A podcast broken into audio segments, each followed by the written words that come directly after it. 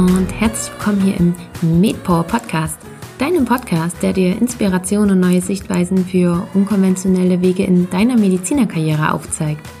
Ich bin Caroline und ich freue mich riesig, dass du heute wieder eingeschaltet hast.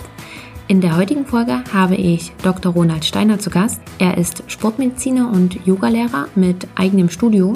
Und falls du Yoga praktizierst, kennst du ihn vielleicht auch schon. Und wenn nicht, dann lernst du ihn heute etwas besser kennen. Falls du noch kein Yoga praktizierst und vielleicht sogar findest, dass das überhaupt nicht so deins ist, dann lade ich dich erst recht ganz herzlich ein, dir dieses Interview einmal anzuhören. Denn unter anderem sprechen wir auch darüber, dass Yoga sehr viel mehr ist als einfach nur ein paar Bewegungen auf der Matte. Daher ist dieses Interview auch etwas anders geworden, als du es normalerweise gewohnt bist. Denn zum einen lässt sich der medizinische und ich nenne es mal ähm, yogische Weg von Ronald nicht einfach trennen. Und zum anderen mussten wir auch einfach ein bisschen über die Philosophie und dem Gedanken, der hinter dem Yoga steckt, sprechen. Natürlich sprechen wir auch über Ronald seinen Weg und da vor allem über die Yogatherapie, denn dies ist einer der Bereiche, der ihm sehr am Herz liegt. Das Interview ist dadurch auch etwas länger geworden, ganz einfach, weil wir etwas näher auf die Hintergründe, wie eben schon kurz angesprochen, eingegangen sind und ich sie dir natürlich auch nicht vorenthalten möchte. Außerdem war es ganz einfach auch mal wieder spannend, einen ganz anderen Ansatz bzw. Blickwinkel zu lauschen. Überzeug dich am besten selber davon und hör dir unser Gespräch einmal an. Ich wünsche dir ganz viel Spaß dabei. Ich freue mich sehr, heute im Interview Dr. Ronald Steiner begrüßen zu dürfen. Herzlich willkommen, dass du da bist. Herzlich willkommen. Ich freue mich auch schon drauf. Ich freue mich auch. Ähm, Ronald, du bist Arzt, deswegen bist du hier bei mir im Interview. Du bist Sportmediziner und du bist Yogalehrer. Ich bin sehr gespannt, wie du das alles so nah in Einklang bringst und das ist auch eines der Themen, die wir heute besprechen werden. Vielleicht zum Einstieg würdest du uns einmal erzählen, wie so ein typischer Tag oder eine typische Woche bei dir abläuft.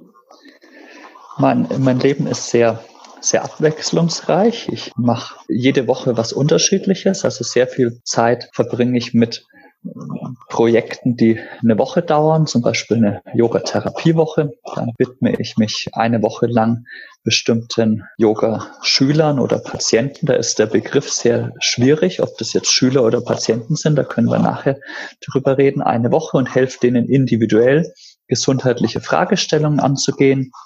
In anderen Wochen ist eine Woche, wo ich mich Ausbildungsschülern widme, die bei mir Yoga lernen wollen und eben lernen möchten, wie man Yoga auf eine gesundheitlich sinnvolle Weise unterrichten kann, weitergeben kann. Dann leite ich sehr, sehr viele Yoga-Therapie-Weiterbildungen. Die richten sich auch an Yogalehrer, die in ihren Unterricht eben gesundheitlich relevante und therapeutische Aspekte integrieren möchten. Das macht mir sehr, sehr viel Spaß. Deswegen unterrichte ich das leidenschaftlich. Dann gibt es auch Wochen, die eben nicht so belegt sind. In diesen Wochen schreibe ich dann auch meistens über Yoga, über Yoga-Therapie, eigentlich ausschließlich über Yoga und über Yoga-Therapie. Da liegt mir die Philosophie des Yogas am Herzen, aber natürlich auch die therapeutischen Aspekte. Das ist auch eine große Leidenschaft. Ich schreibe da auch sehr gerne und teile mein Wissen dann vor allem über meine Internetseite ayi.info oder auch ein neues Buch ist erschienen von mir im Frühjahr. Das heißt bezeichnenderweise der Yoga Doc. Und da geht es eben auch um Yogatherapie. Solche Themen schreibe ich dann.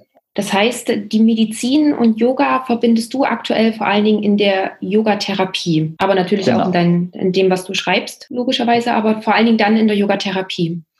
Der Yoga und Medizin lässt sich für mich gar nicht so trennen, denn für mich ist meine medizinische Grundlage. Viele sagen, ja, ich mache jetzt gar nicht mehr Medizin, das würde ich nicht sehen. Das, was ich gelernt habe im Studium als Arzt und dann auch später als Sportmediziner, das wende ich in allem, was ich mache, an. Also einerseits in den Therapie-Weiterbildungen, wo eben medizinisches Wissen, Bewegungswissen weitergegeben wird in der, den Yoga-Therapiewochen, aber auch in den Yoga-Lehrer-Ausbildungen, weil auch da geht's zu einem durchaus relevanten Anteil darum, wie kann ich Yoga auf eine gesunde Weise unterrichten.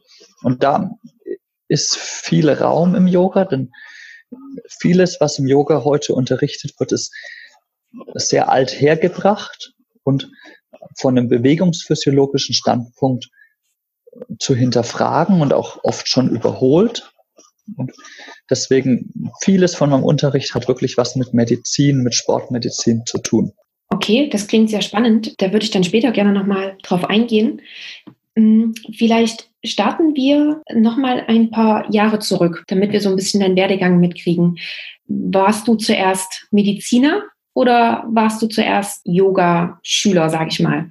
Ich war zuerst Yogi und das ist eine besondere Veränderung in der Yoga-Welt heutzutage, die ich voll Staunen beobachte. Das Wissen im Yoga hat sich in den letzten Jahren verdoppelt, locker, vielleicht verdreifacht. Es war vor zehn Jahren, wenn man fehlerfrei den Oberschenkelknochen an einem menschlichen Skelett gefunden hat, war man bereits ein Anatomie-Experte. Wenn man mit einem Knoten in der Zunge ein Mantra lallen konnte, galt man als Sanskrit-Experte. Das ist heute anders. Und zwar ist es anders, weil es eine äh, Yogis zweiter Generation in Europa gibt, seit im Prinzip seit kurzem erst und da bin ich einer von. Meine Mutter war bereits Yogalehrerin, so bin ich eben als Kind mit Yoga in Kontakt gekommen und habe relativ früh für mich entschieden, dass Yoga das ist, was mich fasziniert, was mich interessiert und habe dann, und das ist eben typisch für diese Yogis zweiter Generation, habe dann beschlossen, ich will mein ganzes Leben dem Yoga-Weg widmen und habe dann bei der Studienwahl eben was gesucht, was zu diesem Yoga-Weg passt. Und da gab es für mich nicht viele Möglichkeiten, ja, entweder Philosophie, Indologie, um eben den philosophischen Teil des Yogas besser zu verstehen, oder eben Medizin, um den körperlichen Teil, da hat mir durchaus auch Physiotherapie hätte mich auch interessiert, also so diesen körperlichen Aspekt. Und ich habe mich dann für die Medizin entschlossen, für den körperlichen Aspekt und habe dementsprechend mein ganzes Studium hindurch studiert mit dem Bezug auch immer auf meine eigene Yoga-Praxis. Mir war immer klar, ich, mich hat Medizin und immer interessiert in den ganzen in kompletten Bankbreite, in der kompletten Bahn. Mich interessieren OPs, mich interessieren Medikamente, mich interessiert Psychotherapie, mich interessiert das alles, aber mir war relativ schnell klar, ich will nicht der sein, der bis zum Ende seines Lebens sich darauf spezialisiert, eine OP durchzuführen, obwohl ich das toll finde und wichtig finde und höchsten Respekt vor Menschen habe, die das machen oder auch ein Herzkatheter finde ich super toll. Aber da habe ich nie gesehen, dass das jetzt mein Lebensweg ist, sondern was mein Lebensweg war schon beim Beginn des Studiums geplant, das Wissen aus der Medizin zu nutzen, um die Yoga-Praxis moderner und damit auch effektiver zu machen, also wirkungsvoller zu machen, effektiv, hat vielleicht ein negatives Assoziation für viele wirkungsvoller zu machen. Und das hab, deswegen habe ich Medizin studiert und deswegen bin ich quasi nach dem Studium auch genau da angekommen, wo ich hin wollte mit meinem Studium, nämlich beim Yoga, bei einem medizinischen Aspekt, den ich in den Yoga einbringe. Okay, das, das wäre auch sozusagen meine nächste Frage gewesen, ob du schon immer dann auch wusstest, du wirst definitiv nicht als typischer Arzt, sag ich mal, arbeiten, sondern wirst definitiv Yoga damit reinbringen und das mit Yoga verbinden. Genau, es war eher so eine Verwunderung, dass ich doch relativ lang als typischer Arzt gearbeitet habe. Also ich dachte beim Beginn des Studiums, ich studiere und mache irgendwie auch die Praktikas und so, dass ich halt das Studium vervollständige. Und ich habe dann nach dem Studium doch relativ lang auch als typischer Arzt gearbeitet. Das lag dann aber auch daran, dass ich eine Stelle gefunden habe in der Sportmedizin, wo ich wieder das, was mich interessiert hat, nämlich der Mensch und Bewegung, mehr lernen konnte. Ich habe dann in Ulm angefangen, in der Sportmedizin. Wir haben dann eine sehr, sehr gute auch Forschung gehabt und haben immer noch, aber ich arbeite jetzt nicht mehr an der Uni. Und das fand ich sehr schön, weil mich Forschung interessiert, mich interessiert Wissenschaft, mich interessiert die Arbeit mit dem Körper. Und das konnte ich in der Sportmedizin machen. Und die Sportmedizin hatte so eine Assoziation mit der inneren Medizin in Ulm oder hat sicherlich noch, so dass ich dann, wenn weniger Saison im Sport war, dann auch viel Zeit in der inneren Medizin verbrachte, also mehr als ich dachte. Das, was ich auch spannend fand, war mir aber immer klar, ich bin letztendlich Gast in der inneren Medizin. Ich sammle hier Erfahrungen, ich lerne hier und war mir klar, ich will jetzt nicht diesen Weg gehen, den viele andere der Kollegen, die eben dann auch in der inneren Medizin gearbeitet haben, für sich vorgesehen haben. Deswegen bin ich relativ lang auf jeden Fall in der Sportmedizin geblieben und damit auch in der klassischeren Medizin, habe dann auch in der Allgemeinarztpraxis gearbeitet, auch aus ähnlichen Gründen.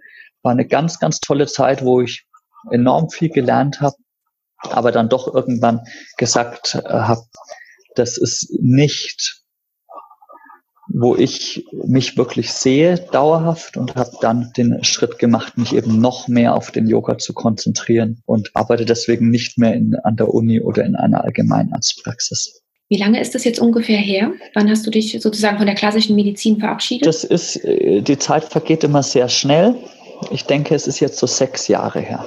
Also ich habe sehr, sehr lange, habe ich Yoga und Medizin parallel gemacht. Ich habe schon im Studium habe ich Yoga unterrichtet. Also ich habe am Ende der Schulzeit schon meine erste Yogalehrerausbildung gemacht und habe dann mein ganzes Studium hindurch Yoga unterrichtet. Und ich kann mich erinnern, als ich mein Staatsexamen geschrieben habe, diesen drei Tage zweites Staatsexamen war das, habe ich früher abgegeben, um noch rechtzeitig zu meinem Yogakurs zu kommen. Das war mir wichtig und das habe ich, weil äh, klar, ich unterrichte, ich gebe was, aber es ist auch für mich immer der Ausgleich gewesen zum Lernen, dann abends noch eine Yogastunde zu geben, hat meinem Studium definitiv nicht geschadet, der Yoga-Unterricht, ganz im Gegenteil. Eine willkommene Abwechslung und auch selber für dich vielleicht auch mal runterzukommen. Genau, alle anderen haben sich dann zwischen drei Tage waren damals dieses Staatsexamen. Ich denke, das ist immer noch so. Die meisten haben dann halt am Abend die Prognosen und Hochrechnungen der Fragen im Internet angeschaut und kamen am nächsten Tag K.O. an und ich habe halt abgegeben und bin dann in den Yogakurs gegangen und habe unterrichtet und war dann am nächsten Tag wieder für die nächsten Fragen offen. Mhm. Und ich wollte auch noch ganz kurz fragen, hast du auch deinen Facharzt gemacht? Warst du so lange in der Klinik? Ich war lange genug in der Klinik. Ich habe keine Facharztprüfung gemacht. Ich bin da, habe Sportmedizin Weiterbildungen schon sehr, sehr früh besucht und als ich diese Sportmedizin-Weiterbildung besucht habe, da war der Titel Sportmediziner unabhängig von einem Facharzt zu führen. Das ist jetzt nicht mehr so. Deswegen bin ich wirklich nur Sportmediziner, ohne einen anderen Facharzt zu haben. Und die Frage mit einem Facharzt, für mich ist es so, ich will jetzt nicht in einem dieser klassischen Facharztbereiche arbeiten aktuell. Ja, deswegen, ich hätte durchaus die, ich sag mal, den Zeit und den Umfang zusammen.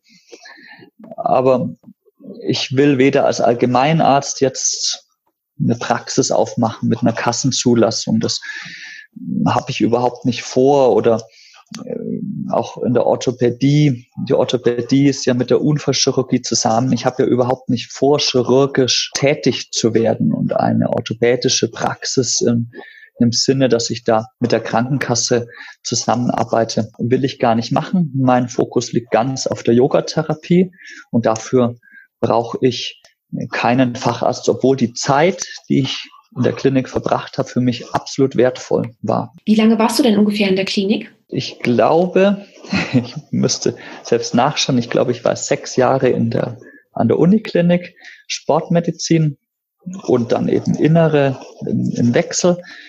Und dann war ich nochmal zwei Jahre in einer Allgemeinarztpraxis. Okay. Und warst du während dieser Zeit auch voll arbeiten? Ja. Oder wie hast du dir das damals eingeteilt?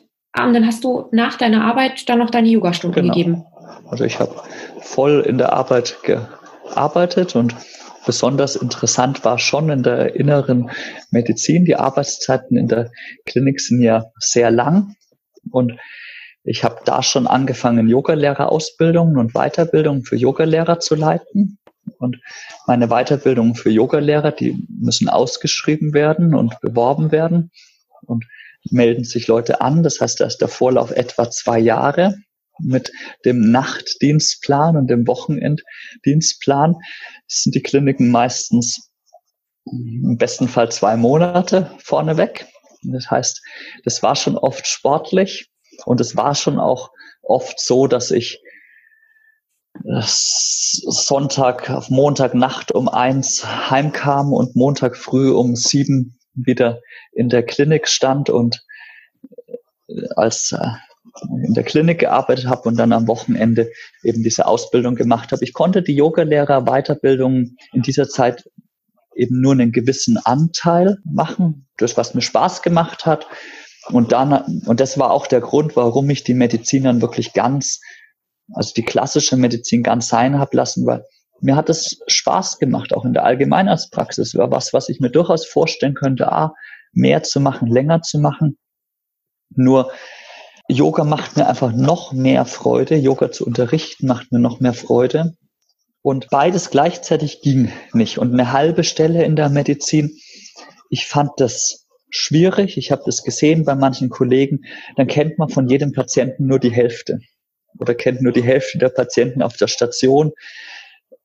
Also deswegen eine halbe Stelle ist in der Medizin oft schwierig kommt auf den Fachbereich an und deswegen die ganze Stelle. Und warum ich dann eben nicht gesagt habe, Yoga AD, ich praktiziere privat für mich Yoga und gehe in die Klinik.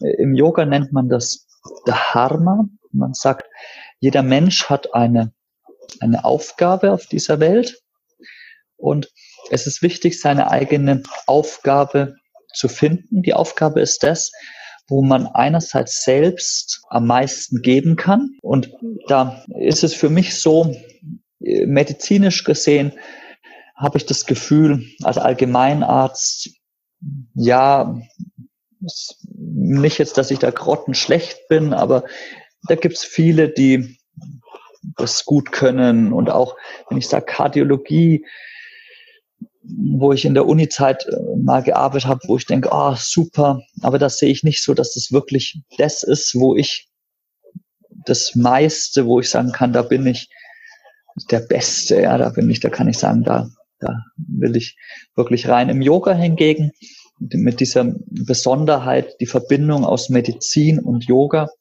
habe ich das Gefühl, da habe ich einen Blickwinkel, der schon irgendwie einzigartig ist, der besonders ist und wo ich das Gefühl habe, da könnte mich schlecht jemand auch vertreten oder ersetzen. Da, da habe ich eine, eine Stelle gefunden, wo ich wirklich mein Dharma, meine Aufgabe für diese Welt, das klingt jetzt hochtrabend, leisten kann.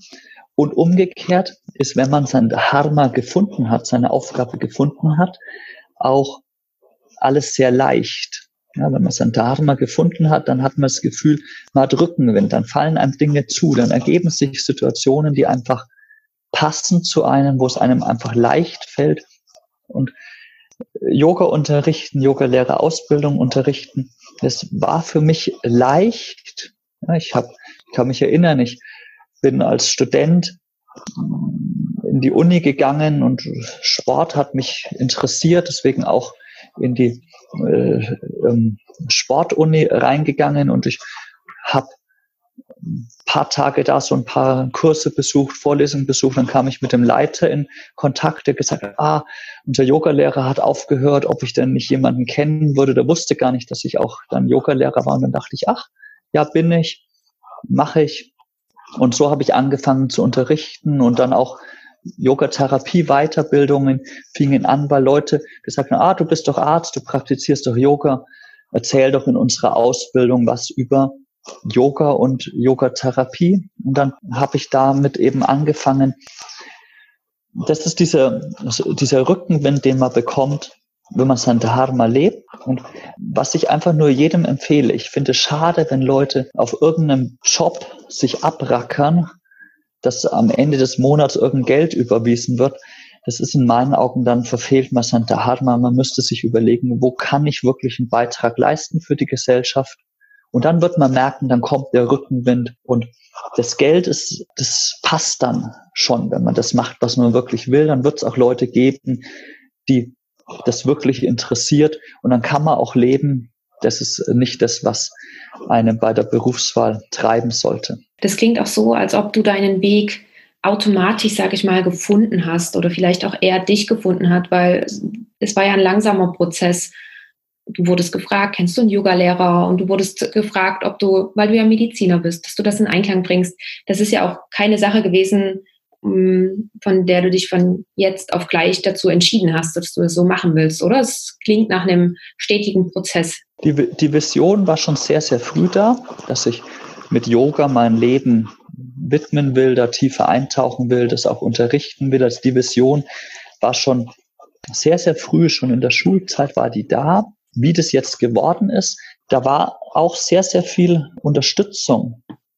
von, von außen da, die, wo sich einfach eins nach dem anderen ergeben hat, dass es jetzt das, das geworden ist, was es ist. Und ich habe das Glück, dass mir es sehr viel Freude macht. Ich, ich finde einen Test, den ich selbst mit mir mache, immer wieder und ich auch jedem empfehle, ist, wenn man wüsste, dass man nur noch zwei Wochen leben, lebt, wie würde man sein Leben ändern? Und ich bin glücklich zu sagen, ich würde sehr, sehr wenig ändern, weil alles, was ich mache, ist so, dass ich maximale Freude dabei habe in diesem Moment. Also ich würde nicht einen Unterricht jetzt sausen lassen, weil ich sage, ah, ich lebe nur noch zwei Wochen, sondern ich würde unterrichten, weil ich sage, Mensch, noch zwei Wochen. Ja, und das war zum Glück mein Leben lang so. Also es war in der Schulzeit schon so, das war in der Uni so. Das kommt damit daher, dass ich mein ganzes Leben lang schon Yoga gemacht habe und diese Vorstellung, wenn man was wirklich will, das jetzt zu tun, war für mich immer wichtig, auch im Studium. Ich habe klar, ich wollte Arzt werden, aber ich habe nicht studiert, um irgendwann mal Arzt zu werden, sondern ich habe auch studiert, weil ich einfach gerne studiert habe und weil es eine Chance war zu studieren. Ja, ich habe mir gedacht, was für ein Glück habe ich in Deutschland zu leben, wo es so tolle Unis gibt, wo man nichts damals für zahlen musste und wo man äh, super Ausbildung haben kann und ich auch nichts anderes machen muss, außer zu studieren. Das ist ein absolutes Privileg, das das ich da genossen habe und gesagt habe, das ist eine Chance. Wenn ich die verpasse und dann wäre ich traurig. Und deswegen habe ich gerne studiert und genauso ist es jetzt auch eine, eine Chance, in der ich bin, die ich nutze und absolut genieße.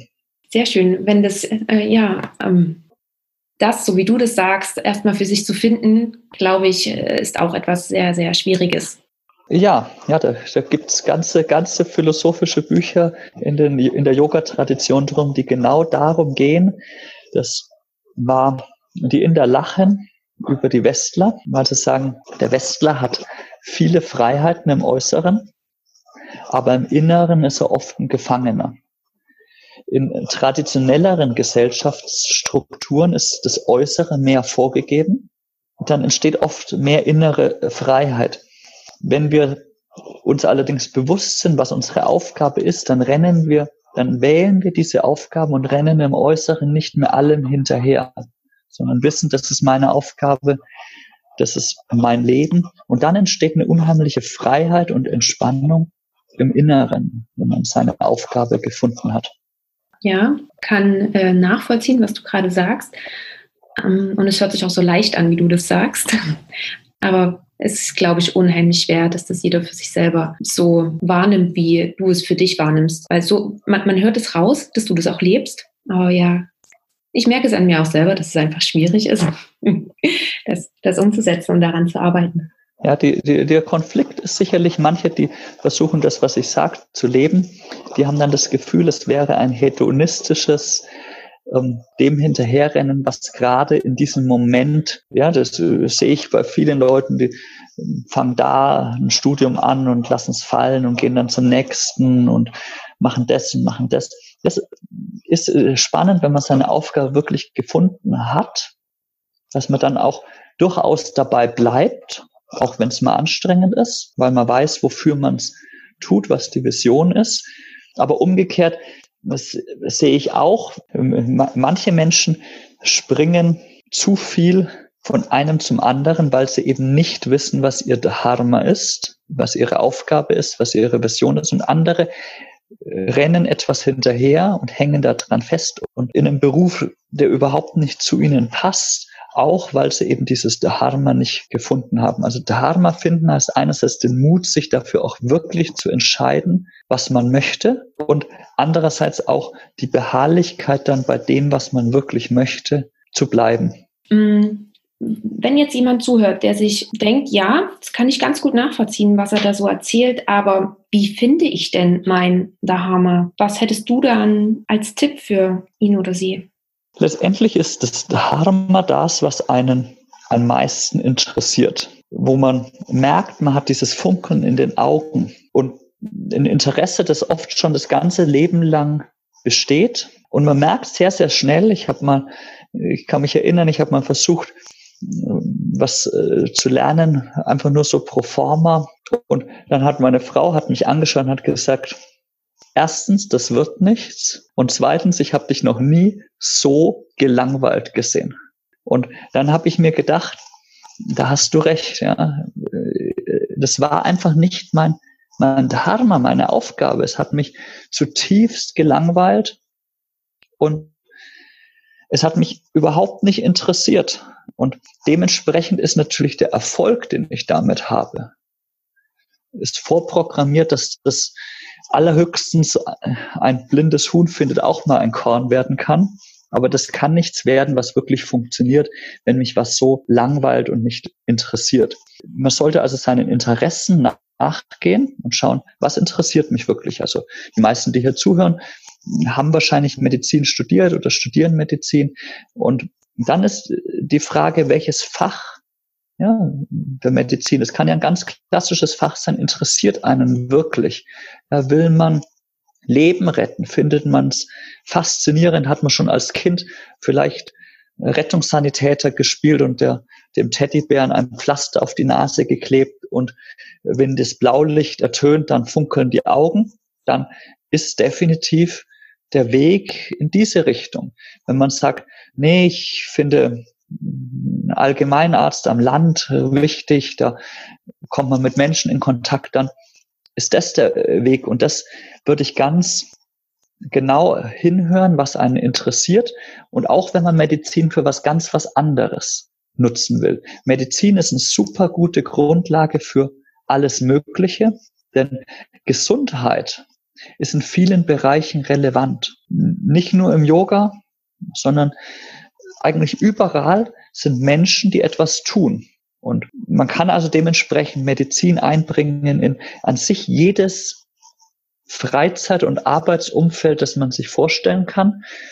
Und das würde ich ernst nehmen und einfach schauen, wo, wo liegen die, die Interessen. Ja, vielleicht ist auch Arbeitsmediziner das Richtige und man möchte Leute in einem bestimmten Beruf betreuen oder das Medizinstudium ist, deswegen habe ich es auch gewählt, ja mit eines der weitesten Studienfächer, die es gibt. Es gibt kaum ein Studienfach, das so viele Möglichkeiten dem Absolventen bietet.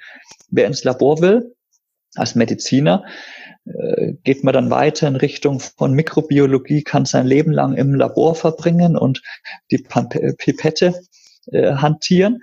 Wer lieber auf den Bildschirm schaut, der wird vielleicht Radiologe und kann sein Leben lang Bilder analysieren. Wer mit Menschen arbeiten will, wird vielleicht allgemein Arzt und bildet Freundschaften mit ganz, ganz vielen Leuten. Wer die Leute lieber schlafend haben will, der wird vielleicht Anästhesist. Und so viele Möglichkeiten hat man, glaube ich, mit keinem anderen Studium. Genau, das, das finde ich eben auch, dass ähm, gerade zu Beginn des Studiums, es war klar, ich habe später danach definitiv ein breites Spektrum, was ich machen möchte. Und jetzt kommt ja noch der Podcast dazu, wo ich das ganze Spektrum nochmal erweitere. Von daher ist es unglaublich spannend, was wir alles machen können. Und ich würde noch mal kurz auf deinen Weg zurückgehen. Als du dich dann damals entschieden hast, du möchtest nicht mehr als Arzt in dem Sinne tätig sein, hattest du dann auch schon deine eigenen Yoga-Räume oder hast du sozusagen ähm, dann erst danach geschaut? Wie war das? Ich, ich habe parallel zur Medizin bereits so viel Yoga unterrichtet und auch so viel im Yoga-Bereich geschrieben.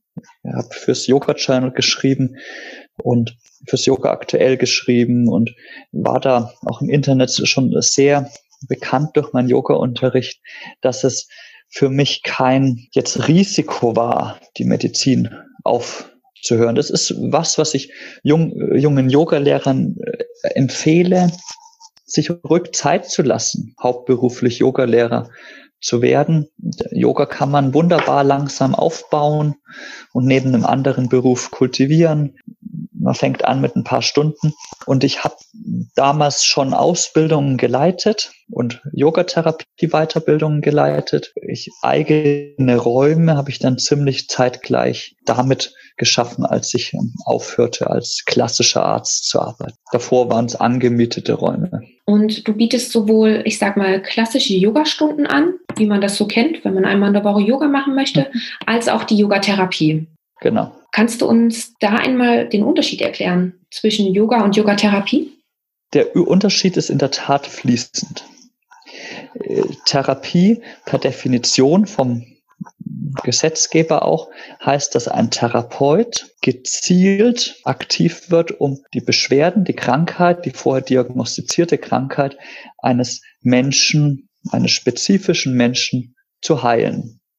Dementsprechend ist eine typische Yogastunde ist keine Therapie, sondern eine Prävention. In eine typische Yogastunde kommen Menschen mit einem breiten Spektrum an. Jeder Mensch hat so seine Beschwerden. Der eine hat Rückenschmerz, der andere hat hin und wieder mal Kopfschmerz, leidet vielleicht unter Nackenverspannung. Und dann geht er in eine Yogastunde und der Yogalehrer gibt ihm ein ganzheitliches Bewegungsprogramm und Entspannungsprogramm, mit dem er sich nach der Yogastunde ganzheitlich besser fühlt. Das heißt, dem Rückenschmerz geht's besser und die Nackenverspannung geht's besser.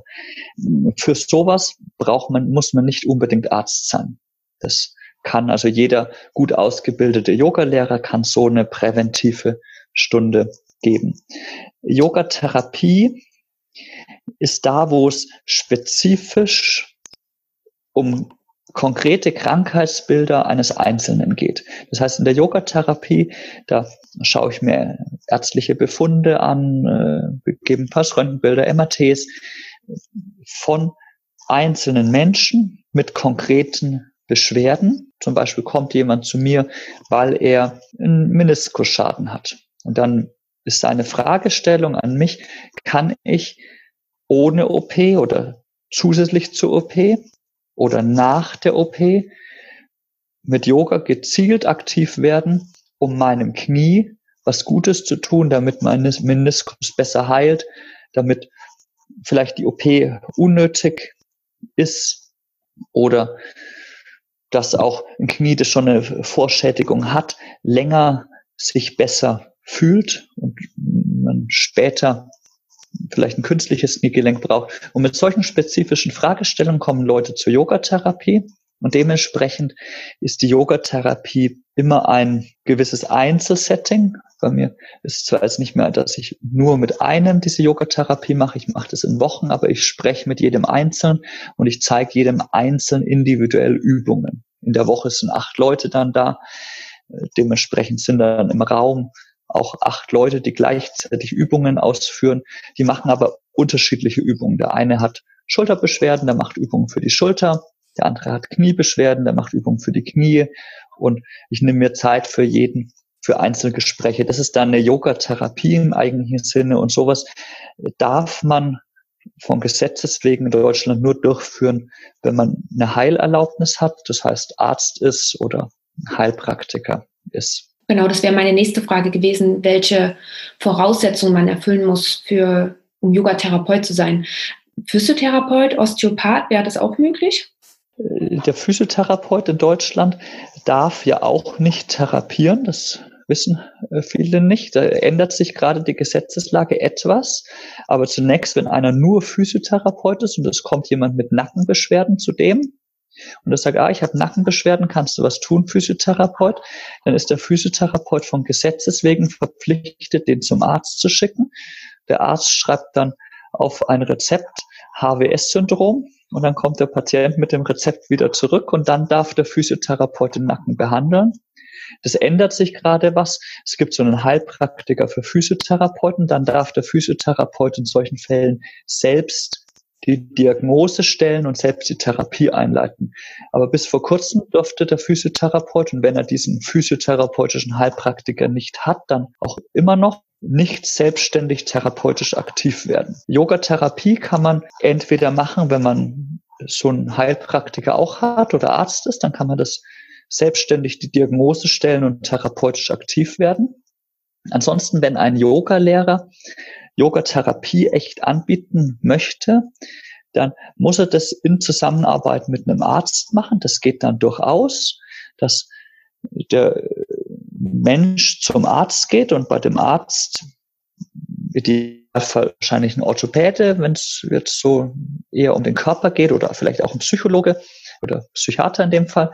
Und bei dem Arzt wird die Diagnose gestellt und dann schreibt der Arzt auf ein Privatrezept oder auf eine Empfehlung, ich empfehle die und die Übung, ich empfehle das und das ist zu beachten. Und dann kann der Yogalehrer in Zusammenarbeit mit dem Arzt, auch wenn er selbst nicht Therapeut ist, so zumindest mein rechtliches Verständnis, therapeutisch aktiv werden und würde dann den Patienten immer wieder in Abständen zu dem Arzt schicken, dass der eben den Therapieerfolg kontrolliert und beobachtet und auch eingreifen kann, wenn es vielleicht eine ganz andere Ursache hat. Nicht immer ist Rückenschmerz nur am Bewegungsapparat, sondern es gibt ja auch Krebsmetastasen in der Wirbelsäule und deswegen ist es dann schon wichtig, dass ein Yogalehrer, der jetzt selbst nicht Arzt ist, mit einem Arzt eng zusammenarbeitet, der dann vielleicht doch nach dem der 20. Yogastunde sich denkt, der Rückenschmerz wird nicht besser, sondern schlimmer. Jetzt ist vielleicht doch mal an der Zeit, eine CT-Aufnahme zu machen oder eine größere Untersuchung zu machen.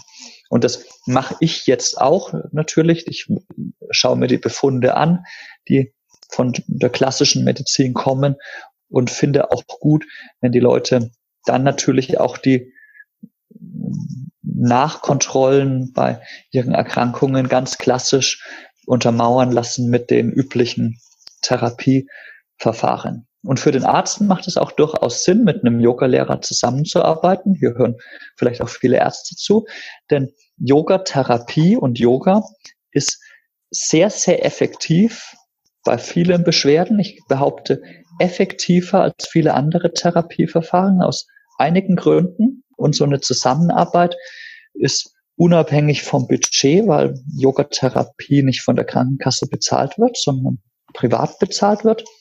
Wenn es eher ein Präventionsangebot ist, dann zahlt die Krankenkasse dann eine gewisse Förderung an den Patienten. Das betrifft aber nicht das Budget des Arztes. Dementsprechend profitiert ein Arzt sehr davon, mit einem gut ausgebildeten Yogalehrer eng zusammenzuarbeiten. Und die enge Zusammenarbeit ist deswegen wichtig, weil leider oder vielleicht auch zum Glück ist Yoga überhaupt nicht standardisiert. Das bedeutet, alles ist Yoga. Und als ich selbst klassisch ärztlich gearbeitet habe, haben mich viele Leute gefragt, darf ich Yoga machen? Und da war ich als Arzt oft überfragt, weil Yoga ist ein sehr, sehr weites Spektrum. Ja, Yoga kann sein, dass ein, einer äh, mit lautem Schreien durch wilde Positionen durchjagt ohne Rücksicht auf Verluste. Und Yoga kann auch sein, dass man 90 äh, Minuten auf dem Rücken liegt und entspannt. Yoga kann auch sein, dass man 90 Minuten im Kreis sitzt und auf eine Kerze schaut. Das kann alles Yoga sein. dementsprechend kann man gar nicht sagen, ob Yoga bei irgendjemandem jetzt gut für jemanden ist, sondern als Arzt müsste man sich die Mühe machen, konkret zu schauen, zu wem geht dieser Mensch und welche Übungen macht er. Und wenn da eine Zusammenarbeit möglich ist zwischen einem Arzt und einem gut ausgebildeten Yogalehrer, ist das enorm effektiv, weil ein gut ausgebildeter Yogalehrer sehr, sehr gut darauf eingehen kann, welche Besonderheiten dieser Patient mitbringt. Wenn der vom Arzt weiß, der darf das und das Körperteil belasten und das und das nicht, das soll die und die Bereiche besonders fördern oder den Aspekt besonders beanspruchen, dann kann das ein Yoga-Lehrer in den Unterricht einbauen und dann könnte derjenige wieder zum Arzt gehen und dann könnte man überprüfen und messen, ob dieser Yoga-Unterricht auch funktioniert. Und wenn er nicht funktioniert, könnte man direkt Veränderungen einbeziehen. Deswegen empfehle ich eine möglichst enge Zusammenarbeit zwischen einem Yogalehrer und einem Arzt. Das empfehle ich sowohl Ärzten als auch Yogalehrern. Bevor wir da noch weiter drüber sprechen, wollte ich nur noch ganz kurz zur Yogatherapie fragen. Wie würde denn die Aus- oder Weiterbildung zum Yogatherapeuten aussehen? Ist das auch an eine bestimmte Stundenanzahl geknüpft oder an, eine gewisse Dauer? Es gibt in Deutschland weder für einen Yoga-Lehrer noch für den Yoga-Therapeuten gibt es keine staatlichen Vorgaben, wie so eine Ausbildung aussehen soll. Das bedeutet, es ist letztendlich ist Yoga-Lehrer und auch Yoga-Therapeut kein geschützter Titel. Und trotzdem mhm. gibt es gewisse Standards, wie eine Ausbildung aussehen soll. Die Ausbildung, die wir anbieten, wir bieten einerseits die Yoga-Lehrerausbildung an und da richten wir uns nach internationalen Verbänden. Unsere Ausbildung hat äh, drei Stufen. Die erste, jede Stufe dauert ein Jahr und hat dann eben die erste Stufe 200, ähm, 250 Unterrichtseinheiten. Die zweite Stufe ist man dann ein bisschen über 500 Unterrichtseinheiten und die dritte Stufe ist man dann bei knapp 800 Unterrichtseinheiten mit entsprechenden, unsere Ausbildung ist immer E-Learning und Kontaktunterricht gekoppelt das sich ergänzt. Die Yoga-Therapie-Ausbildung kann man in diese Ausbildung integriert äh, machen, dass man eben die eigentliche Ausbildung macht und die Therapiemodule als Teil der Ausbildung nimmt. Oder man macht irgendeine andere Yogalehrerausbildung bei einem anderen Ausbilder und wählt die Therapie als Module dazu. Und da kann man die Module wählen, die einen interessieren. Das sind 16 Module zu 16 verschiedenen Beschwerdebildern, Themenkomplexen, die man auswählen kann. Und dann kann man als Yogalehrer sich gezielt im therapeutischen Bereich weiterbilden. Und das würde für die Zusammenarbeit mit einem Arzt hilfreich sein. Man macht eine Weiterbildung, zum Beispiel Arm- und Handgelenk. Und dann könnte man mit einem Arzt zusammenarbeiten und dann weiß der Arzt, ah ja, das ist ein Yogalehrer, der sich gezielt zum Thema Handgelenk weitergebildet und wenn jetzt jemand kommt mit Handgelenksbeschwerden, die nicht akut operiert werden müssen und auch ja in sehr sehr vielen Fällen sind ja Beschwerden nicht lebensbedrohlich und können durch Yogatherapie gebessert werden und dann könnte so jemand vom Arzt zu dem Yogalehrer geschickt werden, der dann eben weiß, was tue ich bei einem Menschen mit Handgelenksbeschwerden. Und so kann man modular sein therapeutisches Wissen aufbauen, um letztendlich den ganzen Menschen aus, von verschiedenen Blickwinkeln her zu helfen, in die Gesundheit zu finden. Mhm. Und du hast es jetzt gerade schon angesprochen, also zum Beispiel Handgelenksbeschwerden. Vorhin hattest du Meniskusbeschwerden. Ähm, die Frage ploppte nämlich auch noch bei mir auf, welche Art von Beschwerden durch die Yogatherapie du sozusagen mit therapierst. Die Idee von Yoga, das ist, denken viele, Yogatherapie wäre Therapie mit den klassischen Yoga-Übungen. Das ist es aber gar nicht. Sondern Yoga ist 3000 Jahre alt und Yoga hat eine Vision, nämlich eine Vision, mit sich in Balance zu kommen. Diese Vision hat sich seit 3000 Jahren weiterentwickelt. Und es ging immer darum, wie finde ich das Heilige, das Harmonische in mir. Die Techniken haben sich laufend geändert. Wie in der Medizin auch. Die Medizin ist 10.000 Jahre alt oder noch älter schon der Neandertaler hat Knochenbrüche geschient. Die Vision der Medizin ist immer gewesen, wie heile ich einen anderen Menschen. Heutzutage sind die Techniken völlig anders als die Techniken, die der Neandertaler gemacht hat. Trotzdem kann man sagen, Medizin ist 10.000 Jahre alt, obwohl die OP konkret nicht mehr die OP ist von vor 10.000 Jahren und Medizin sehr, sehr viele Techniken einbindet. Letztendlich alles, was technisch möglich ist, wird in die Medizin integriert, wenn es dieser Version dient. Im Yoga ist es genauso. In diesen 3000 Jahren ist alles in den Yoga integriert worden, was zu der jeweiligen Zeit dieser Vision, nämlich mit sich in Harmonie zu kommen, dienlich war. Äh, dementsprechend kann man auch mit einer akuten Blinddarmentzündung auch Yoga praktizieren. Das schaut dann vielleicht so aus, man liegt nach der OP im Krankenhausbett und anstatt zu sagen, oh Gott, oh Gott, oh Gott, ich kann mich nicht bewegen, legt man sich hin, schließt die Augen und meditiert, um mit sich in Harmonie zu kommen. Oder man hat äh, Krebs und es lässt sich nicht therapieren und anstatt zu verzweifeln, kann man durch Meditation in sich was finden, was eine gewisse Harmonie hat. Dann ist Yogatherapie, und das ist vielleicht ein Kennzeichen, ist gar nicht die Idee, eine Erkrankung sofort zu heilen oder überhaupt zu heilen, sondern es geht lediglich darum, in dem aktuellen Moment etwas selbst zu tun, mit dem ich meine Harmonie kultiviere. Dementsprechend kann man immer Yoga praktizieren und auch immer Yoga-Therapie praktizieren. Die Techniken, die ändern sich und die sind unterschiedlich, je nachdem, welche Situation es ist. Und die Aussage, Yoga hilft bei mir nicht, ist eine falsche Aussage. Das wäre so ähnlich, wie wenn jemand sagen würde, Medizin hilft bei mir nicht. Man kann zwar sagen, die OP war schlecht für jemanden weil es misslungen ist oder weil es die falsche OP war oder weil es eine Fehldiagnose war. Aber nicht die Medizin als Ganzes. Die Medizin als Ganzes kann nicht schaden. Lediglich die angewandte Technik kann falsch gewesen sein oder der behandelnde Arzt kann einen Fehler gemacht haben. Genauso ist es bei der Yoga-Therapie auch oder beim Yoga generell auch. Yoga hat immer diese Vision. Es kann aber natürlich passieren, dass man eine ungeschickte Technik erwischt und dann anstatt Harmonie zu finden, in Wirklichkeit sich immer mehr in Schwierigkeiten hinein verstrickt, dann hat man die falsche Technik angewendet. Und dann wäre die Aufgabe im Yoga eben die Technik zu überdenken und zu sagen, Moment, ich mache hier eine Meditationstechnik und anstatt dass es mir besser geht, geht es mir jeden Tag immer schlechter. Dann ist nicht Yoga an sich falsch, sondern dann ist diese angewandte Technik falsch. Dementsprechend kann wirklich jeder Mensch immer von Yoga profitieren und es steht der klassischen Medizin überhaupt nicht im Widerspruch, sondern ganz im Gegenteil ergänzt die. Man kann Yoga praktizieren vor einer OP, während der OP meistens nicht, wenn man in Narkose ist, aber danach wieder. Und immer wieder schaut Yoga und Yoga-Therapie damit anders aus. Also ist Yoga auch nicht das, was vielleicht jeder so ein bisschen oder viele vielleicht denken, die Yoga nur so vom Begriff her kennen, dass dieser Bewegungsablauf ist oder man sitzt auf der Matte, sondern Yoga ist viel mehr als das. Yoga ist die persönliche Einstellung, Yoga ist Meditation, Yoga ist das, was man selber auch mit daraus macht. Genau, diese Bewegungsabläufe, ja die bekannt sind. Es sind lediglich eine Technik im Yoga, die letztendlich Anfang des 20. Jahrhunderts überhaupt erst in den Yoga integriert wurde.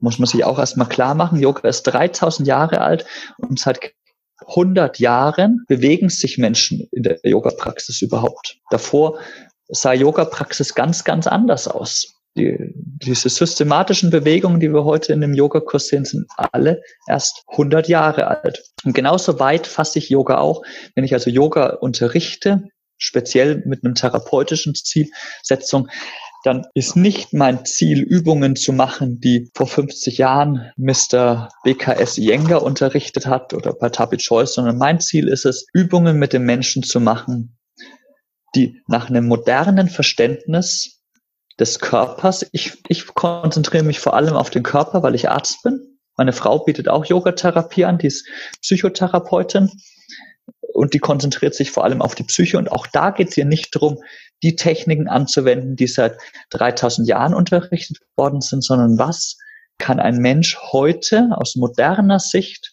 dafür tun, psychisch in Balance zu kommen. Im Team mit meiner Frau, das bewährt sich ganz gut, können wir uns das sehr gut ergänzen. Sie kümmert sich mehr, wenn die Psyche außer Balance gekommen ist. Ich kümmere mich mehr, wenn der Körper außer Balance gekommen ist. Sehr, sehr oft hängt das eine mit dem anderen zusammen, weil wir Menschen eben keine Einzelteilsammlung sind, sondern eine Ganzheit, in der der Körper und der Geist zusammenspielen und sich wechselseitig auf sehr, sehr viele Weisen beeinflussen. Ja, aber oftmals ist es ja das, dass man sich ähm, gezielt immer nur auf ein was konzentriert, auf eine Erkrankung und ja, wie gesagt, wirklich nur darauf fokussiert und alles andere, vielleicht was da auch mit reinspielt, manchmal so ein bisschen außer Acht lässt. Eine gewisse Ganzheitlichkeit halte ich im Yoga, in der Yogatherapie für wichtig. Das heißt, egal wie speziell die Fragestellung ist, weswegen jemand zu mir kommt, wegen Handgelenksbeschwerden, ich mache dann zwar spezifische Übungen fürs Handgelenk, aber ich nehme das Handgelenk als Beispiel, weil das ziemlich Kleines und ziemlich am Ende des Körpers liegt. Da ist der Zusammenhang vielleicht nicht so äh, klar, aber trotzdem mache ich mit dem auch einen ganzheitlichen Kontext körperlich. Das heißt, wir machen ganzheitliche Bewegungen auch. Wir atmen auch, um den ganzen Körper in Harmonie zu bringen, wo das Handgelenk ein Teil davon ist.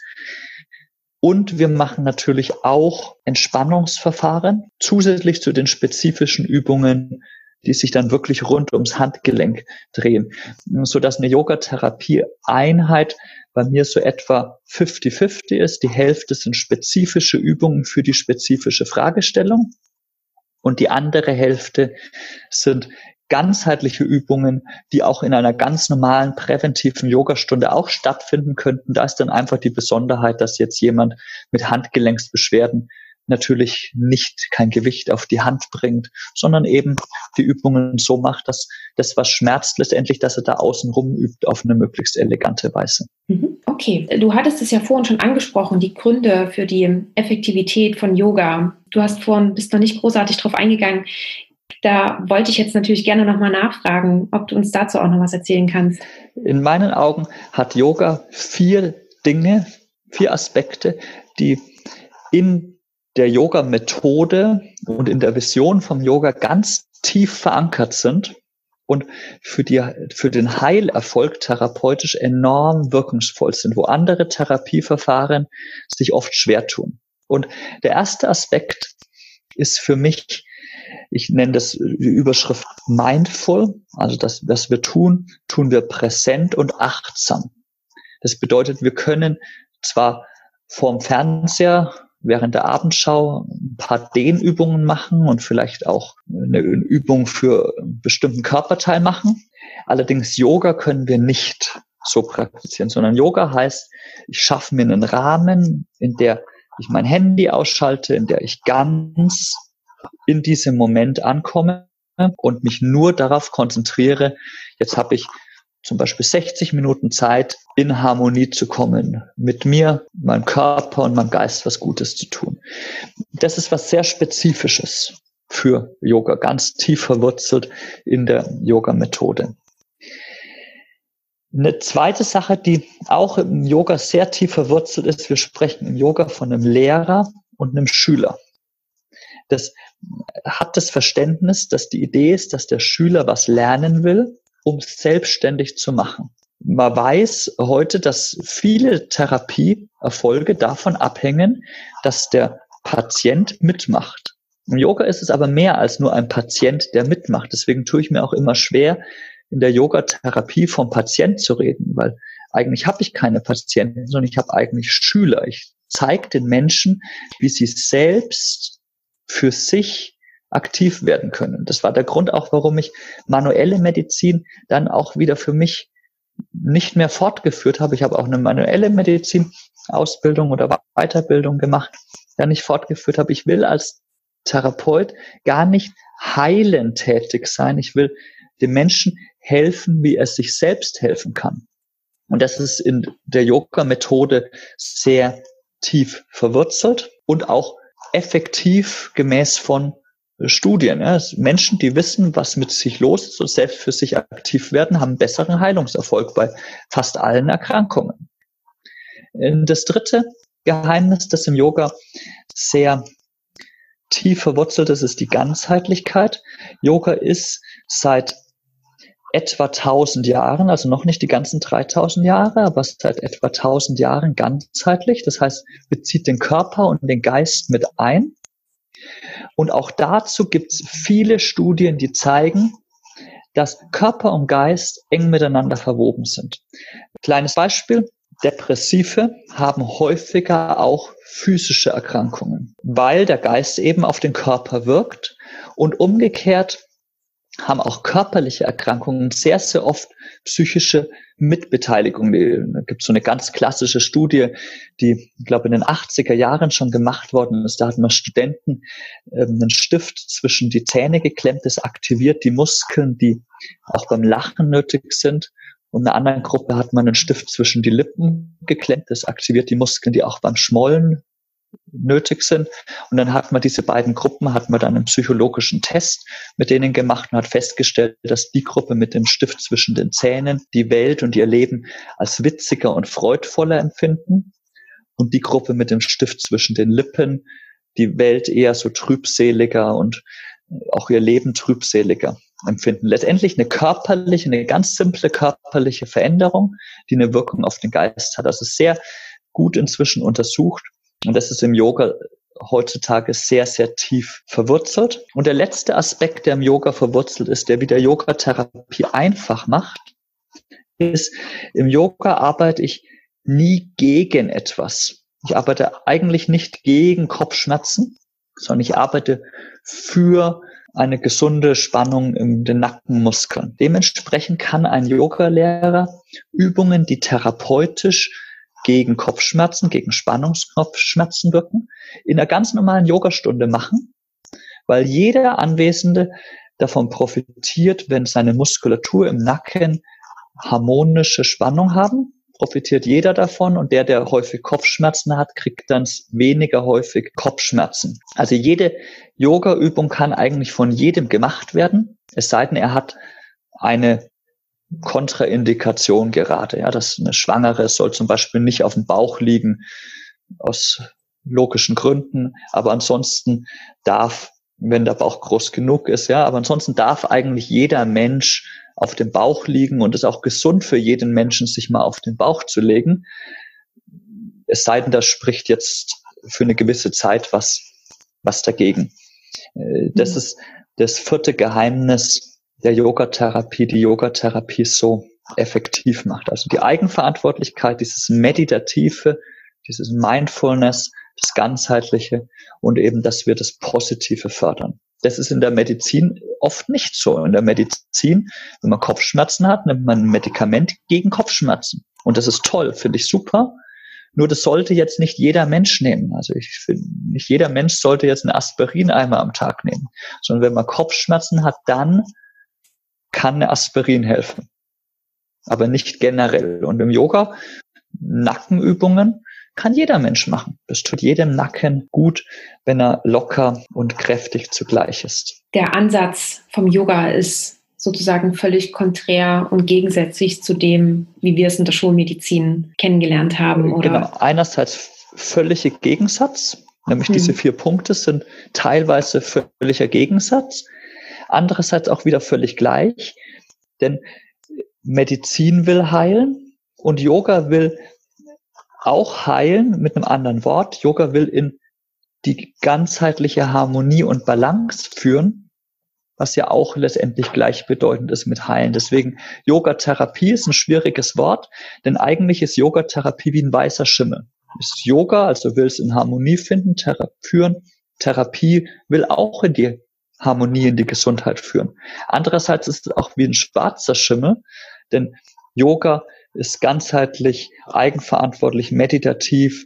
Wir arbeiten gar nicht gegen die Krankheit, sondern fürs Gesunde. Und Therapie, da ist ein Patient und ein Arzt. Der Arzt heilt den Patienten. Die allopathische Medizin nimmt ein Mittel gegen eine Erkrankung. Also in diesem Sinne auch wieder genau das Gegenteil. Und das macht Yoga-Therapie so spannend dass es eben ganz Yoga ist und ganz Medizin ist und auch an irgendeinem Punkt wieder nicht Medizin und dann auch nicht äh, Yoga, weil wir doch gezielter vorgehen in der Yogatherapie. Das klingt auf alle Fälle nach einem sehr, sehr spannenden und abwechslungsreichen ähm, Alltag, aber auch, ja, Patientenklientel, sage ich jetzt mal, oder auch Schülerklientel, was du da hast. Ne? Ähm, als Kardiologe hat man irgendwann immer ähnliche Fälle, aber bei dir ist es ja wirklich ein bunt gemischtes Potpourri, was jedes Mal zu dir kommt und auch die Kombination kann ja ein ganz anderer sein. Es ist alles sehr, sehr individuell. Äh, äh, es ist so, dass Yoga-Therapie, ich unterscheide eben zwischen der spezifischen Therapie und der allgemeinen therapeutischen Wirkung. Diese spezifischen Sachen, die sind, je orthopädischer die Dinge sind, desto leichter. Jetzt Yoga bei was sehr Allgemeinem, was sehr ganzheitlich Betroffenen, Depression zum Beispiel oder Bluthochdruck, kann man auch Yogatherapie machen.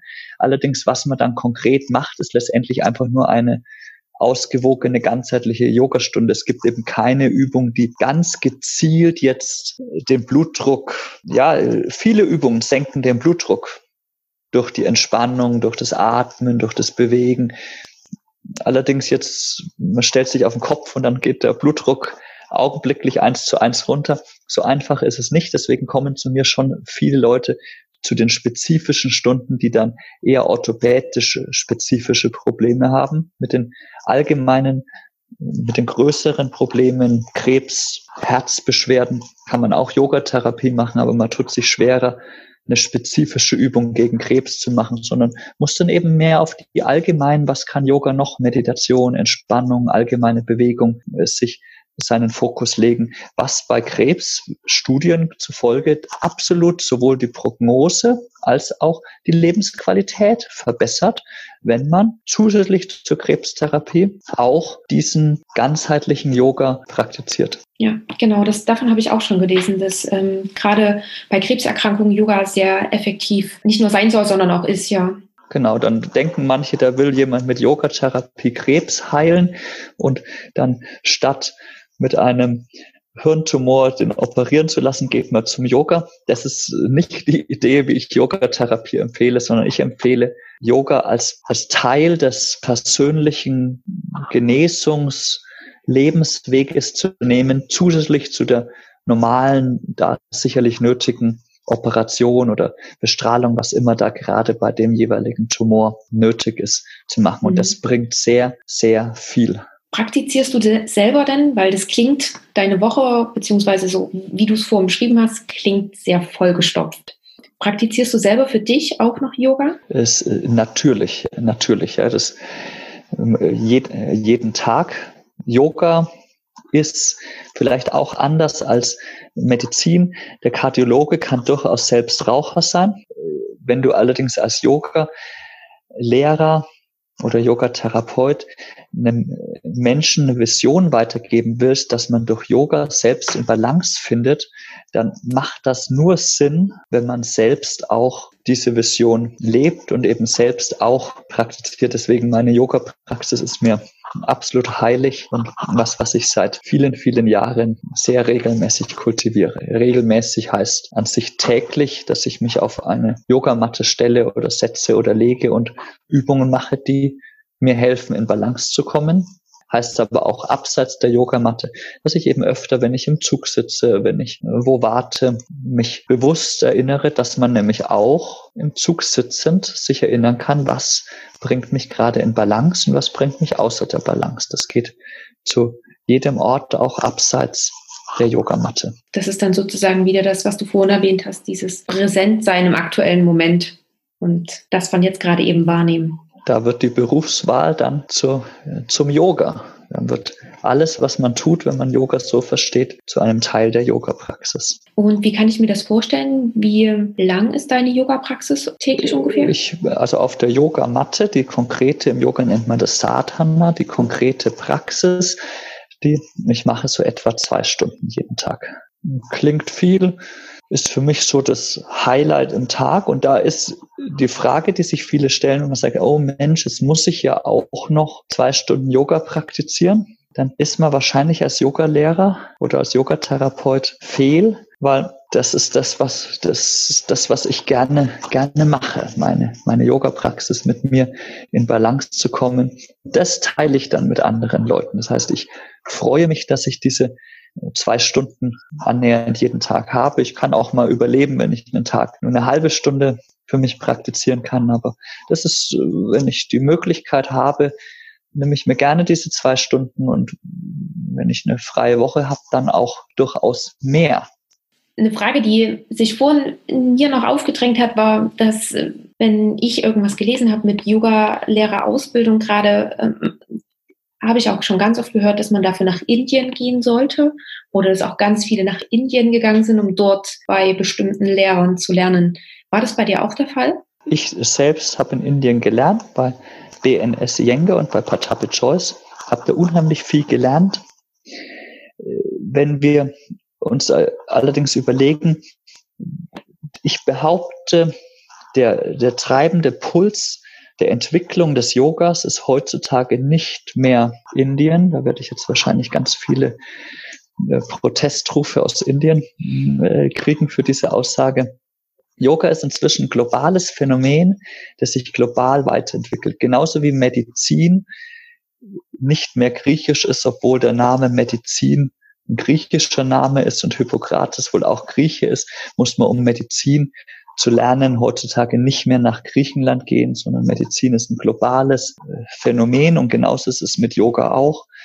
Und ich glaube, dass der Hauptpuls der Medizin, äh, der Yoga-Entwicklung heutzutage wahrscheinlich nicht mehr in Indien liegt, das, sondern eher global, durchaus auch der Westen eine ganz, ganz große Rolle spielt, äh, vorangetrieben durch die zweite Generation Yogis, zu denen ich mich auch zähle. Das sind Menschen, die letztendlich ihr ganzes Leben dem Yoga gewidmet haben und Medizin studiert haben, Indologie studiert haben. Da gibt es mehr, als man denkt inzwischen. Und die anders, als man das in der traditionellen Yoga-Ausbildung in Indien konnte, früher war weil es noch keine Universitäten in diesem Sinne gab und auch das Internet noch nicht so entwickelt war, war es mehr so ein Lehrer, ein Schüler, wie das in der Medizin auch war.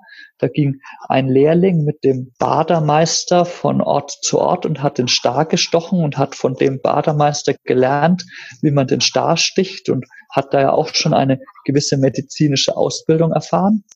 Aber die eigentliche Revolution der Medizin trat dann ein, als ein größeres Netzwerk entstand. Letztendlich Netzwerk heißt Erfahrungen ausgetauscht wurden, nicht mehr nur von einem Lehrer zu einem Schüler, sondern letztendlich systematische Wissenschaft entstand als Austausch für die Medizin. Und genauso gibt es heutzutage im Yoga eben auch ein großes globales Netzwerk, in dem Erfahrungen ausgetauscht werden und weitergegeben werden. Und dadurch hat Yoga sich immens weiterentwickelt in den letzten Jahren. Ich halte es für wichtig, modernen Yoga zu praktizieren, diesen Erfahrungsschatz der letzten Jahre. Da ist psychologisches, ja. Ich habe bei den Fächern, meine Frau ist auch quasi Yogini, wenn man so will, zweite Generation, die ganz früh festgestellt hat, Yoga interessiert sind, hat dann Psychologie studiert. Wir können durch diese Studien, durch die Wissenschaft, durch die Verbindung mit dem Westen sehr, sehr viel über Yoga erfahren. Und das ist im, in Europa absolut möglich und sinnvoll. In Indien ist es eher spannend, wenn man mit was Älterem in Kontakt kommen will, wenn man sehen will, wie war denn Yoga vor 50 Jahren, als ich mit BNS Yenge und Patapi Choice gelernt habe. Ist, ich will nicht so unterrichten, wie Patapi Choice unterrichtet hat, aber es war für mich spannend zu sehen, wie unterrichtet denn ein Mensch, der in den 30er Jahren bereits Yoga unterrichtet hat. Wie unterrichtet denn der? Was baut der denn auf? Was sind denn da das, das Althergebrachte? Das ist schon interessant, aber nicht mehr das, die, das Ende der Entwicklung des Yogas aktuell. Aber das, was du gerade gesagt hast, findet man ja auch in ganz vielen Bereichen. Ich sehe es jetzt bei mir, man hat sozusagen mehrere Lehrer und man nimmt sich von jedem das Beste raus, ähm, ja, was man dann selber auch mit integrieren möchte und sozusagen die, die beste Arbeit von sich selbst abliefern möchte. Und natürlich versuche ich da zu schauen, wie das jeder macht. Und wie gesagt, picke mir da überall das Beste mit raus und nehme das dann an. Genau, das ist, betrifft Medizin und im Yoga genauso. In der Medizin, man studiert an der Uni, hat verschiedene Professoren, von denen man lernt, arbeitet im Krankenhaus, lernt von verschiedenen Oberärzten verschiedene Techniken und entwickelt so das Wissen weiter, liest Studien und Bücher, um eben da mehr zu wissen, die ja auch geschrieben wurden von jemandem. Das heißt, wenn man eine Studie liest, lernt man auch von jemandem, den man physisch nie gesehen hat. Und genauso ist es im Yoga auch. Man geht zu einem Lehrer, lernt, was macht er, das inspiriert die Praxis. Man liest Bücher, gibt inzwischen auch immer mehr Forschung zum Thema Yoga, kann sich da weiterbilden, macht eine Ausbildung, vielleicht noch eine Ausbildung und verschiedene Aspekte inspirieren, den eigene Yoga-Praxis, die eigene Yoga-Unterricht und Yoga-Therapie. Das ist wichtig und verändert Yoga. Und die Medizin auch seit, seit den Badern. Ja, sehr schön. Ich danke dir an dieser Stelle schon einmal, dass du uns einen groben Einblick gegeben hast, weil ich glaube, wir haben wirklich auch nur an der Oberfläche gekratzt. Aber ich fand, es war doch ein guter Einblick, um zu schauen, wie Yoga und Yogatherapie auch mit der Medizin zusammenpasst, dass es teilweise auch ein ganz anderer Ansatz ist, aber irgendwie doch wieder ähnlich. Und bevor wir zu diesen, ich habe immer am Ende des Podcasts drei Fragen, die ich jeden Gast stelle, wollte ich dich aber nochmal fragen, ob wir soweit alles angesprochen haben oder ob du noch etwas am Herzen liegt, was du gerne noch loswerden möchtest.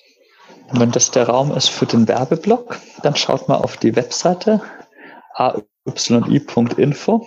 Da seht ihr mehr, was ich mache. Ihr seht auch die Methode, die ich vertrete, die Yoga-Methode, die ich vertrete und könnt erfahren, wie denn so eine Weiterbildung, Yogatherapie oder auch eine Ausbildung zum Yogalehrer äh, sein kann in der Methode, die ich entwickelt habe, also direkt bei mir oder bei einem von mir ausgebildeten äh, Lehrer, Dozenten. Da könnte viel Spannendes dabei sein. Wir veröffentlichen auch sehr, sehr viel Wissenschaftliches zum Thema Yogatherapie, aber auch zum Thema Geschichte und Tradition, äh, Quelltexte, die wir neu übersetzen und neu betrachten, Studien, die wir zitieren und in den Yoga-Kontext einordnen, therapeutische Übungen, die wir vorstellen. Also wer sich für diesen Bereich Yogatherapie interessiert, findet da sehr, sehr viel Information ayi.info. Super, danke. Ich werde sowieso deine Internetadresse und auch deine Bücher, würde ich alles mit in den Shownotes verlinken, dass da jeder den Kontakt gleich zu dir findet.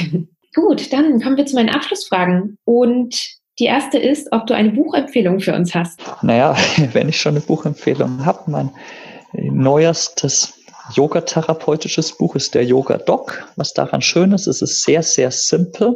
Es macht Beschwerdebilder und zeigt konkrete Übungen, kann sehr simpel angewendet werden und wird äh, früher noch einen zweiten Yoga-Doc geben, der mehr so den ganzheitlicheren Aspekt der Yogatherapie aufzeigen wird und nicht mehr so nur die einzelnen Beschwerdebilder zeigt. Es wird im April erscheinen, auch unter dem Namen der Yoga-Doc. Okay, die nächste Frage. Wo siehst du uns Ärzte oder den Arztberuf in 10 bis 15 Jahren? Ich denke, alles wird sich weiterentwickeln in der, in der Medizin. Ich hoffe, also meine Vision wäre, dass mehr Menschen Ärzte werden und das Gesundheitssystem vielleicht mehr Geld auch investieren würde, dass eine bessere Beratung stattfinden kann zu mündigeren Patienten, dass der Patient aus seiner Patientenrolle geholt wird und mehr versteht und vielleicht ein Patient, der das möchte, auf eine Erkrankung von einem Arzt eine ganz simple Frage beantwortet bekommt, wie ist die Prognose von seiner Erkrankung? Wie ist auch die Prognose von dieser Therapie? Die Medizin hat so viele tolle Studien inzwischen gemacht und es gibt Leitlinien. Beim Patienten kommt davon fast nie was an. Beim Patienten sagt der Arzt, nehmen Sie die Pille, die hilft. Aber viele Patienten wünschen sich mehr, zumindest viele Patienten, mit denen ich in Kontakt komme, wünschen sich mehr. Die möchten gerne wissen, diese Pille, Gibt es da Studien dazu? Was ist denn die Prognose? Welche Wahrscheinlichkeit habe ich, dass diese Pille meine Erkrankung heilt?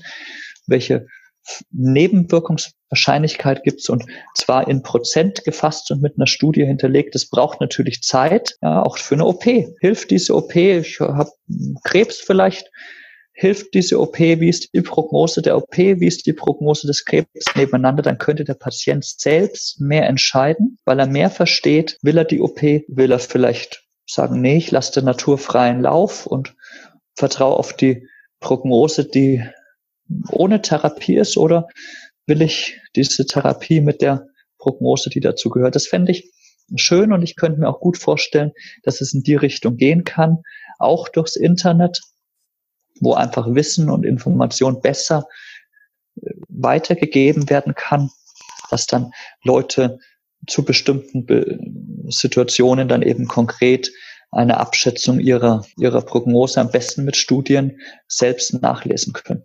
Mhm. Und die dritte Frage wäre, ob es einen Tipp gibt, über den du dich damals gefreut hättest, entweder zu Beginn des Studiums oder zu Beginn deiner ähm, Facharztweiterbildung. Über den ich mich gefreut hätte. Ich, ich denke, es ist wichtig und was ich vielleicht manchmal im Rückblick noch mehr hätte im Auge haben sollen, immer die Vision im Auge zu haben, warum ich was tue. Das relativiert manchmal einiges, wenn man in der Ausbildung gerade eine schwierige Phase hat oder im Studium, wenn man weiß, was seine Vision ist, dann ist es nicht, ist es nur halb so wild, wenn mal eine konkrete Weiterbildungsphase nicht so verläuft, wie man das verläuft. Weil gerade jetzt im PJ war ich oft enttäuscht von der Ausbildung. Da hatte ich mir im Studium, Studium fand ich, Vorlesung fand ich gigantisch, fand ich toll. Ich habe auch die Prüfung geliebt.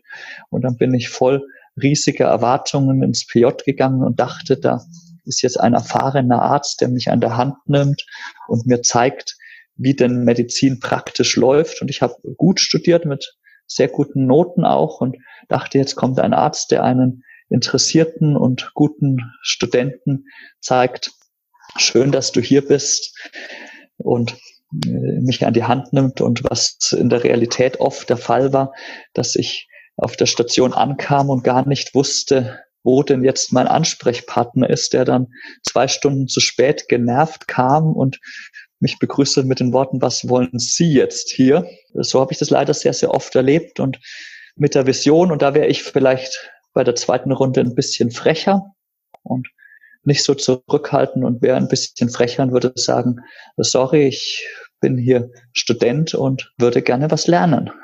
Und nicht so, oh, Entschuldigung, dass ich hier bin, ich will auch nicht stören, wie ich das vielleicht zu oft zu zurückhaltend gemacht habe, sondern mehr auch fordern und frecher sagen, warum man hier ist und was man, was man will. Ich glaube, das hätte mir einigen Stress erspart in diesen praktischen Erfahrungen. Meine Schüchternheit, meine Zurückhaltenheit würde ich also in der nächsten Runde, wenn ich das nächste Mal Medizin studiere, würde ich da etwas frecher vorgehen.